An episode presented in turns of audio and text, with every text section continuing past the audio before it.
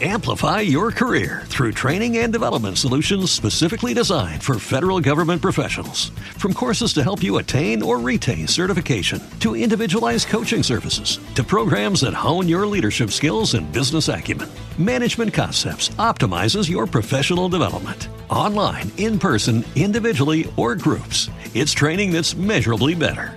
Learn more at managementconcepts.com. That's managementconcepts.com.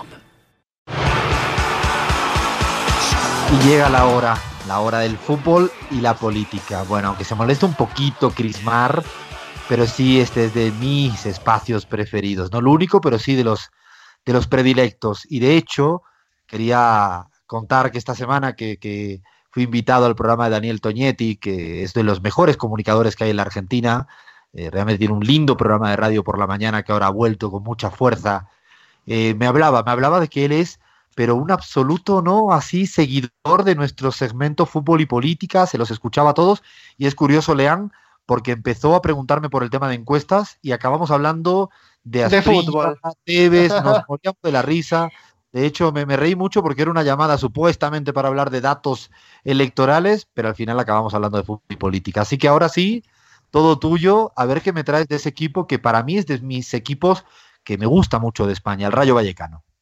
Así es, Alfredo, nos mudamos a la ciudad de Madrid y quienes no viven en dicha ciudad y son y les gusta ver el fútbol, la Liga española a través de bueno de la televisión, quizás eh, seguramente asocian a la ciudad con dos de los clubes más importantes de la liga, que son el Atlético Madrid y el Real Madrid, dos clubes que juntos eh, gozan de uno de los eh, presupuestos más altos de Europa, me atrevo a decir.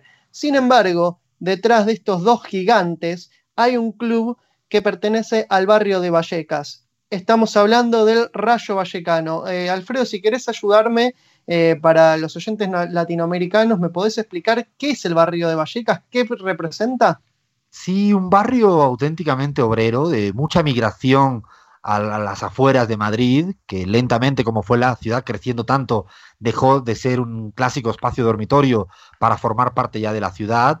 Y sí, es un obrero venido de todos los lugares de España, muchos andaluces, extremeños, gallegos, que realmente siempre fueron de tradición de izquierdas y que el equipo de fútbol, que además con un estadio chiquito, muy familiero, con los alrededores muy lleno de bares, de hecho, yo he ido a los bares de alrededor y da gusto porque hay un ambiente muy de barrio, muy de, de, toda la vida, que yo creo que en la Argentina es más común esto, pero que en España no existe tanto y el Rayo Vallecano creo que guarda esa esencia de ser el equipo del barrio. Exactamente, estamos hablando, eh, Alfredo, de un equipo descendido recientemente a la segunda división, pero antes de descender se dio un último gustito, que fue ganarle al Real Madrid 1 a 0 en su último encuentro de local con Golden Barba. El partido contó además con la presencia del peruano Advíncula, que en el banco, pero que luego entró al partido. Eh, lo curioso es que Advíncula comparte la misma camiseta de la selección peruana con el Rayo Vallecano. A ver, los máximos referentes eh, futbolísticos del Rayo Vallecano podemos citar a Trasorras Michel, Paco Gemes, Piti, Felipe Mineambres, Tito, Javi Fuego, jugadores que quizás no sean tan reconocidos por eh, tener eh, contratos millonarios como algunos otros futbolistas del país. Logros deportivos, podemos citar, eh, su primer trofeo fue el Trofeo Federación Obrera de Fútbol, nada más y nada menos, en 1931-1932. Y su último logro fue la Copa Ramón Triana en 1973-74. Pero, pero Alfredo, en el fútbol femenino al Rayo Vallecano le va excepcionalmente bien. Tiene, por ejemplo, recientemente ganó tres ligas españolas, 2008, 2009, 2009, 2010 y 2010-2011, tres consecutivas, y una Copa de la Reina en la del 2007-2008. Es un asiduo eh, participante de la UEFA Champions League de, del fútbol femenino, así que, que, en lo deportivo al fútbol femenino le va mucho mejor siempre, que al siempre. masculino. De hecho, tal cual, como bien cuentas, ha sido históricamente el fútbol femenino en Vallecas ha sido importante, más allá de lo que ahora todo el mundo pone el foco de atención. E, y en el fútbol masculino, Lean, para que lo sepan todos los eh, oyentes, ha sido un equipo como ascensor, que iba mucho de primera a segunda, de segunda a primera, pero tuvo momentos importantes de haber quedado quinto, creo que fue alguna vez a competiciones europeas, y citabas a un entrenador que es Paco Gemes, fue jugador pero luego fue entrenador, un canario muy particular, hijo de, hijo de cordobés, se fue a México hace poco, y uno ha sido el entrenador más relevante en los últimos tiempos del Rayo, que quiso que el Rayo jugara como el Barça de Guardiola. Y de hecho creó bastante eh, impacto en los últimos años porque veíamos un Rayo Vallecano atrevido, hacia adelante, y Vallecas estaba feliz con un equipo valiente, aunque no tuviera la calidad técnica de los equipos del, del, más alto nivel. Pero creo que habla mucho de la idiosincrasia de lo que es el Rayo Vallecano con esa camiseta, como tú bien decías, parecía la selección peruana.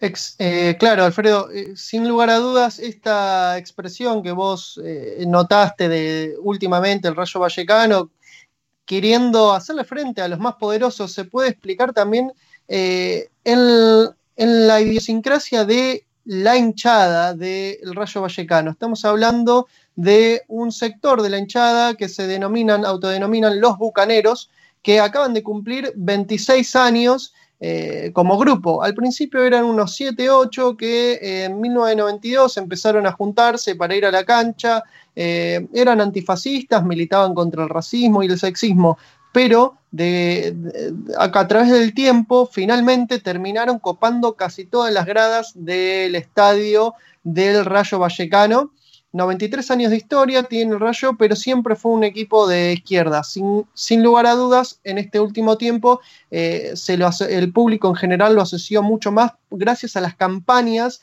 contra la hemofobia, eh, arman colectas a favor de los vecinos afectados por las hipotecas, juntan alimentos, una hinchada muy, pero muy, muy solidaria y que también expresan a través de sus, eh, a través de sus pancartas, eh, su descontento con el sistema en general. Por ejemplo, algunas de las famosas frases de las pancartas de los bucaneros podemos encontrarla en lucha obrera, huelga contra el capital, el capitalismo está en crisis, nosotros en guerra, todos a la huelga general.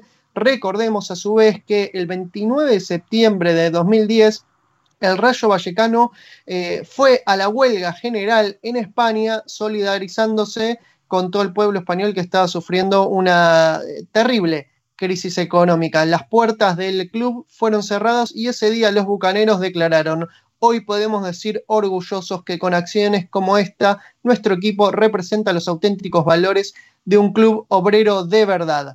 Tuvo un rol, eh, Leam, justamente has dicho algo importantísimo, porque la hinchada contagió un poco al equipo en ese momento entrenado por esta personaje que, citaba Paco Gemes, por tener una, posición muy proactiva contra el tema de los desahucios pero además intentando impedirlos en la zona de, la, de Vallecas. Eh, no sé si en la Argentina saben, pero en España eh, sí, porque son en todas partes, ¿no? Pero le sacaban a la gente la vivienda por no poder pagar y además le dejaban una deuda encima a esas personas. Bueno, el Rayo, mejor dicho, su hinchada, Bucaneros, en una suerte de armonía con el equipo, tuvo un papel muy proactivo, salvaron muchos momentos difíciles, eh, obtuvieron, eh, consiguieron que los el entrenador y los jugadores pusieran plata a veces para momentos extremos, es decir, algo muy atípico en el mundo del fútbol hoy en día en España, pero sí que los bucaneros lograron movilizar bastante a ese club hacia fines y fines sociales, como bien planteabas tú.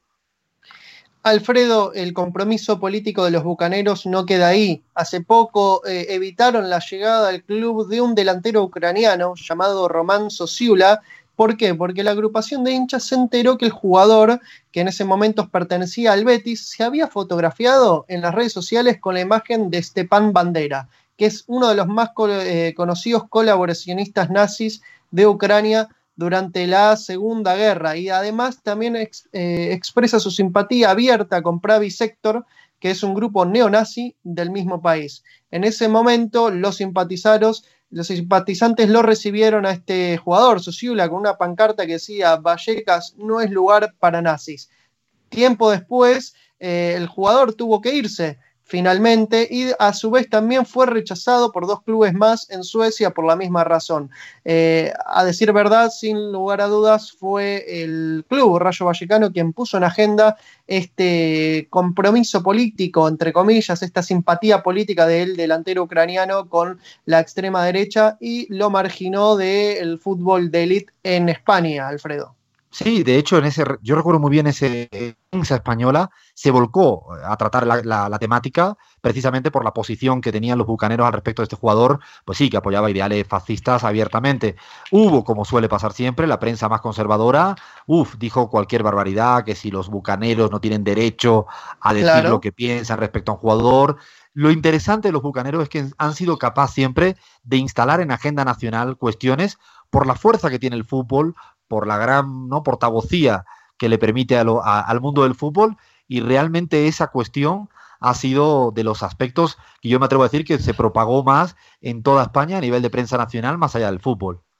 Curiosamente, Alfredo, hoy por hoy el Rayo Vallecano es propiedad de un empresario eh, que se llama Raúl Martín, Martín Presa. Es un empresario gráfico vinculado al Opus Dei y que obviamente mantiene un fuerte enfrentamiento con los bucaneros, sobre todo a partir de este hecho de la contratación del jugador ucraniano el presidente se vio muy molesto al tener que finalmente prescindir de los servicios del delantero y también hace poco el, Rayo Vallecano, antes de descender a segunda división, había contratado una franquicia de un equipo de fútbol de Estados Unidos, el Rayo Oklahoma City. ¿Te imaginas cómo le fue finalmente? Tuvo que desaparecer ese club tras el descenso, ya que obviamente el Rayo dejó de contar con los fondos que cuenta un equipo de primera división española. Un desastre los negocios que seguramente están vinculados al lavado de dinero, es lo que denuncian los bucaneros eh, y lo denuncian al propio presidente del club, que se tendría, que se tendrá seguramente que adaptar a los ideales de izquierda del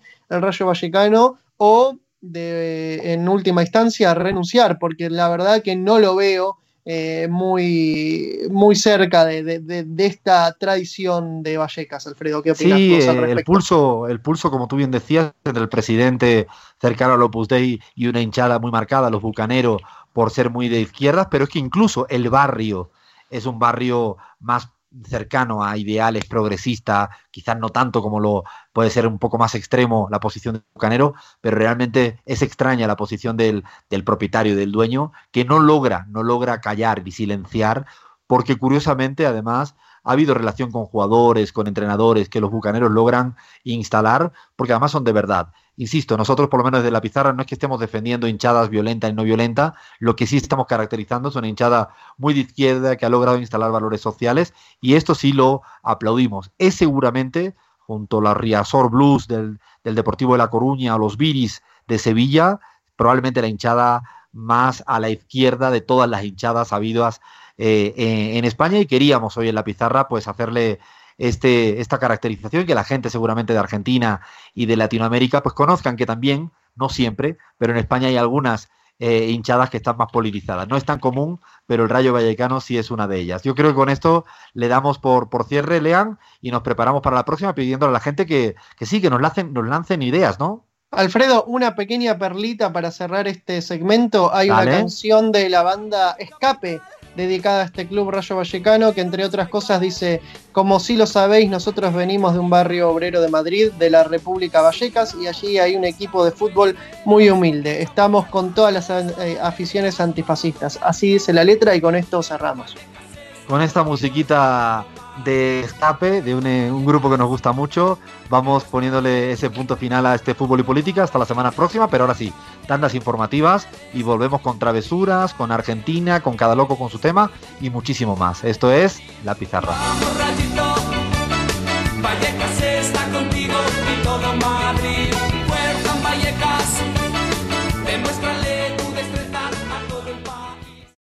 Amplify your career through training and development solutions specifically designed for federal government professionals. From courses to help you attain or retain certification, to individualized coaching services, to programs that hone your leadership skills and business acumen, Management Concepts optimizes your professional development. Online, in person, individually, or groups, it's training that's measurably better.